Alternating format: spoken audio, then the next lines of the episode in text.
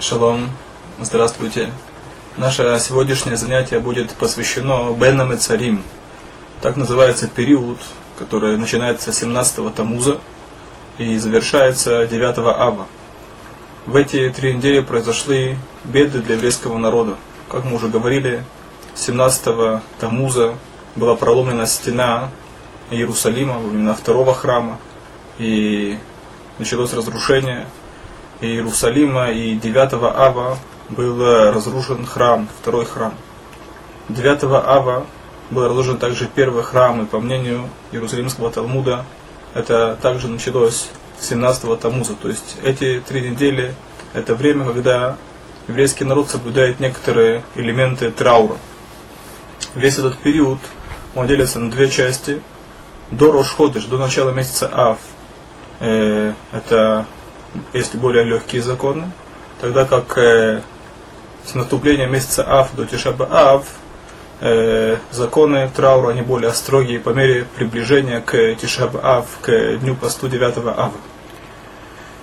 Как мы уже говорили, 17-го Тамуза это пост, и этот пост становится к легким постам. О законах легких постов мы уже ознакомились вкратце на предыдущем занятии. Этот пост, он начинается не с вечера, а с утра, то есть с начала светлой части дня, и продолжается все светлое время суток и завершается с наступлением ночи. И мы должны воздержаться от принятия пищи, и нельзя также пить. Это то, что касается 17-го Тамуза. Кишаба Ав, как мы будем учить в дальнейшем, есть более строгие законы какие элементы траура э, соблюдаются, начиная с 17-го Тамуза и Турош-Ходыш, до начала месяца Ав. В этот период принято не устраивать свадьбы. С, начиная с 17-го Тамуза и до Тишаба Ав не устраиваются свадьбы. Также не устраиваются другие праздники, которые поют и сопровождаются хороводами и тому подобное. Но можно в этот период сделать ирусин, так э, называемая помолвка, и даже устроить трапезу по этому поводу. И, естественно, то, что касается Тнаим, Шедухим, также разрешено весь этот период, э, включая Тишабе Ав. Начиная с 17-го Тамуза, включительно, не стригутся и не бреются до Тишабе Ав. И то, что касается стрижки ногтей, так это разрешено. И если, скажем, у кого-то есть усы или борода, которые мешают принятию пищи, так то, что мешает, тоже можно состричь. Есть некоторые люди, которые не кушают мясо и вино, начиная с 17-го Тамуза, но по закону нет такой обязанности. То есть э, до начала месяца Ав, до наступления месяца Ав, можно кушать мясо и вино.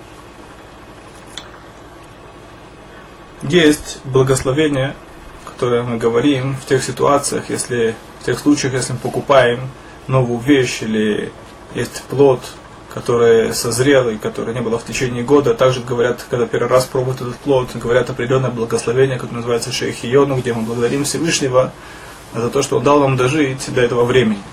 Так э, в этот период, если есть возможность не говорить это благословение, то есть э, воздержаться от покупки новых вещей, и даже если есть новая вещь, которую ты одевал и должен делать в первый раз, я говорю о важных вещах.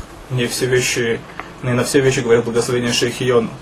Э, скажем, костюм, это считается важной вещью, или шляпа. Тогда как э, рубашка или носки, это не считается важной вещью. Так нельзя покупать, нужно воздержаться от покупки важных вещей, чтобы в этот период не благословлять шейхияну, так как э, это было не самое самое сладкое для евреев время.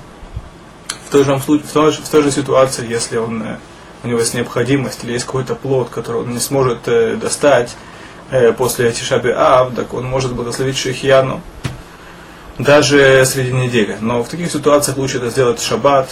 Есть люди, которые изначально в шаббат благословляют Шихьяну и одевают одежду в шаббат.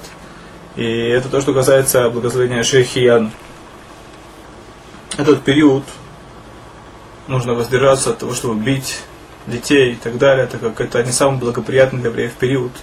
И поэтому нужно воздержаться от подобного рода действий. Есть люди, которые весь этот период, начиная с 17-го Тамуза, полчаса днем, в полдень, после полудня, они уединяются и оплакивают храм. Как мы уже говорили, все, что касается постов, основной смысл это основной смысл постов это анализ поступков, исправление поступков к лучшему. Нужно также посвятить время тому, чтобы э, понять осознать, что такое храм, что евреи потеряли с разрушением храма, и к чему мы стремимся, и о чем мы молимся, для того, чтобы осознать ту потерю, которую, которая была с разрушением храма.